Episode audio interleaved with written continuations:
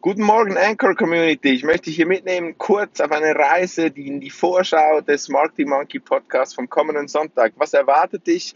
Über was spreche ich und was hast du für einen Mehrwert dieses Podcasts? Das hier in dieser kurzen Anchor-Episode.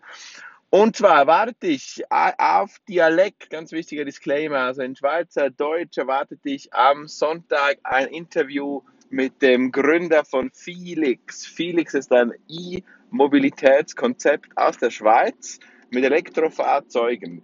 Und was ist der Mehrwert dieses Podcasts, des Interviews? Du wirst zum einen das Konzept Felix näher kennenlernen. Zum Zweiten wirst du einen Einblick kriegen in, das, in die Vermarktung eines E-Mobility-Konzepts. Wie funktioniert das? Was ist das für ein Businessmodell? Wie verdient man Geld damit? Und noch ein paar Mindset, Business Development Gedanken des Gründers von Felix, dem lieben Gregor.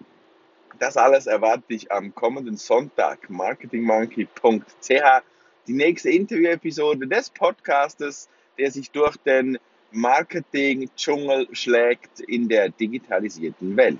Ich freue mich auf dein Einschalten, marketingmonkey.ch. Bis dann, dein Raphael.